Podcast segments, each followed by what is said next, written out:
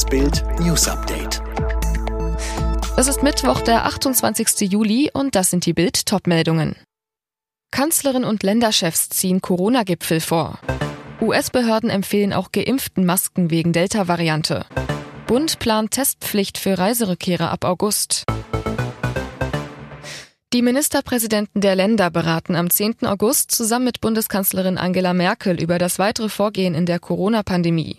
Für diesen Tag sei eine Videokonferenz angesetzt worden, erklärte der Vorsitzende der Ministerpräsidentenkonferenz, Berlins regierender Bürgermeister Michael Müller gestern. Der Korridor, um der gegenwärtigen Entwicklung noch wirksam entgegenzuwirken, wird enger, erklärte Müller und bezog sich damit auf die wieder steigenden Corona-Infektionszahlen. Deshalb müsse nun zügig gehandelt werden. Ursprünglich war die die nächste Ministerpräsidentenkonferenz für Ende August geplant. Schon gestern war eine Schaltkonferenz der unionsgeführten Länder zu der künftigen Strategie in der Corona-Pandemie einberufen worden. Was Bayerns Ministerpräsident und CSU-Chef Markus Söder dort forderte, lesen Sie auf Bild.de.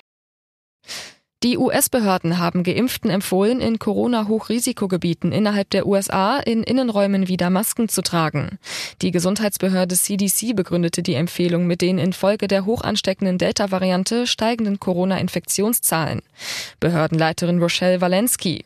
Für Gebiete mit erheblichen und hohen Übertragungsraten empfiehlt die CDC vollständig Geimpften, in öffentlichen Innenräumen Maske zu tragen.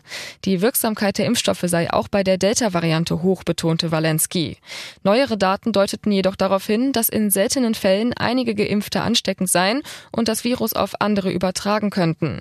Walensky bezeichnete die neuen wissenschaftlichen Erkenntnisse als besorgniserregend. Der Bund plant offenbar ab August eine Testpflicht für alle Menschen, die nach Deutschland einreisen. Das hat CSU-Chef Söder in der ARD gesagt. Wer nicht geimpft oder genesen ist, soll bei der Einreise nach Deutschland einen negativen Test vorlegen müssen. Dabei soll das Verkehrsmittel keine Rolle mehr spielen.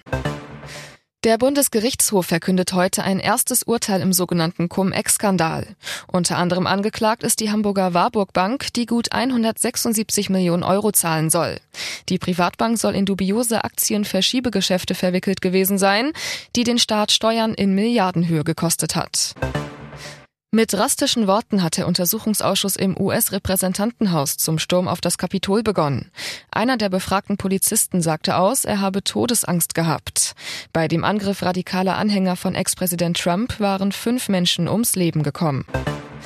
Sarah Köhler hat bei den Olympischen Spielen die nächste Bronzemedaille für Deutschland geholt. Im Finale der Schwimmerinnen über 1500 Meter Freistil landete sie auf Platz 3. Gold und Silber gehen in die USA. Es ist die erste Medaille für die deutschen Beckenschwimmer seit 13 Jahren.